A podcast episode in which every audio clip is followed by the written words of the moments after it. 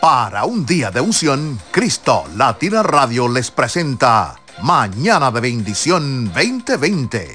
¿Qué tal mi gente? Muy buenos días. ¿Cómo está usted recibiendo este milagro de vida? Ya dio gracias a Yahweh Elohim, a Dios. ¿No lo ha hecho? Pues hágalo en este día, hágalo en estos momentos.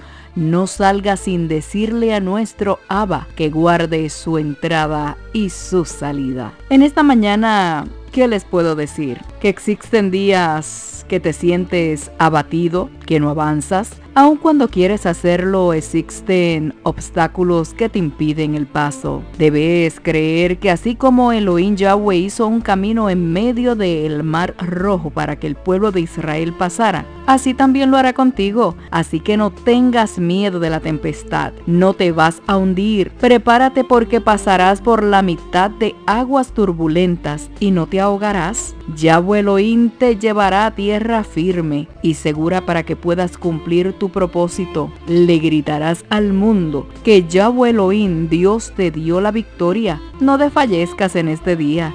Continúa orando. No existe oración demasiado breve e insignificante que los atentos oídos de Yahweh no puedan escuchar. Si lo crees, todo es posible.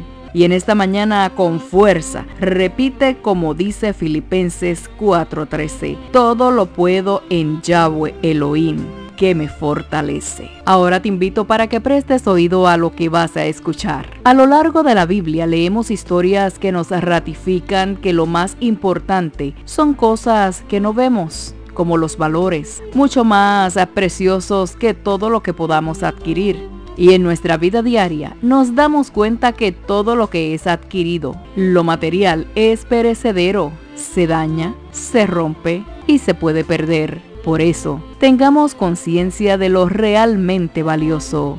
Adquirir conocimientos nos hace más valiosos ante toda empresa que nos quiera contratar. Tener conocimiento nos hace más poderosos en ese sentido, pero que no se nos olvide la humildad cuando adquirimos mucho conocimiento.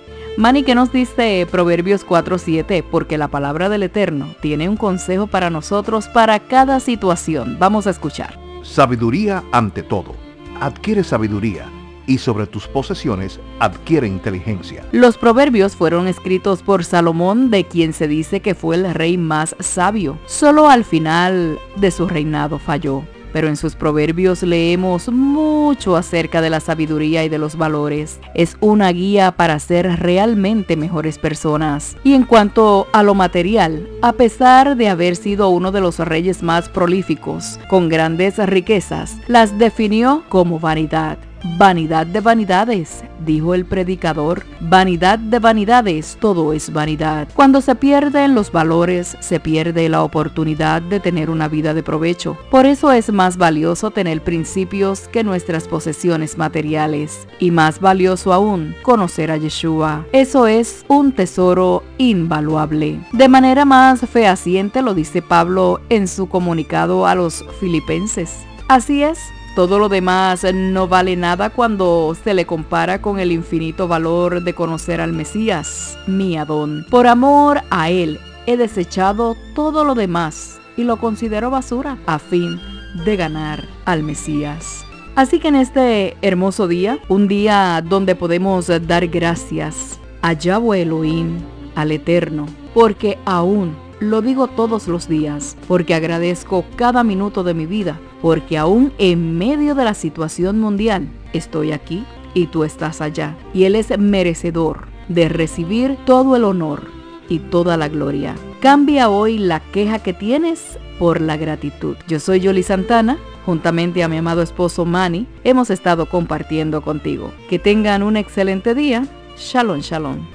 Búsquenos en las principales plataformas digitales, Anchor, Spotify, Apple Podcast y Pocket Cast o simplemente búsquenos en Google como Mañana de Bendición 2020. Suscríbase a cualquiera de ellas para recibir nuestro podcast. Hasta la próxima.